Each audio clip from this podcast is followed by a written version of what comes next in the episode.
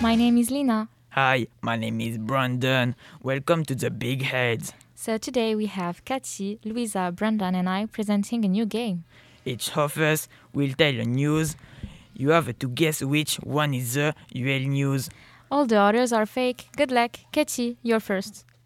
Fort Boyard, a forgotten candidate was found in a cell after seven years in. Louisa, your turn.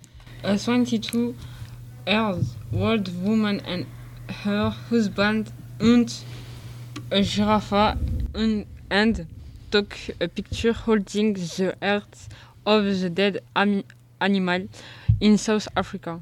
Now, Brandon. President Holland returned to the Elysee after noticing he forgot his va- vanity case. Go on, Lina. In Toulouse, a man killed by six bullets in the chest because he asked for a pain au chocolat instead of a chocolatine. Now, group two with Lola, Samra, and Danny. Let's start with you, Danny. The Queen is the owner of all sturgeon, whales, and dolphins that live around the UK. No, Lola. Her two-headed shark was found in the Indian Ocean. And finally, Samra.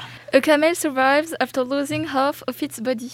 Will you guess what are the true real news? Good luck. Thanks for listening. See you soon, my friends. That was the big head. Bye and have a good day. Uh, give your answer in the comments.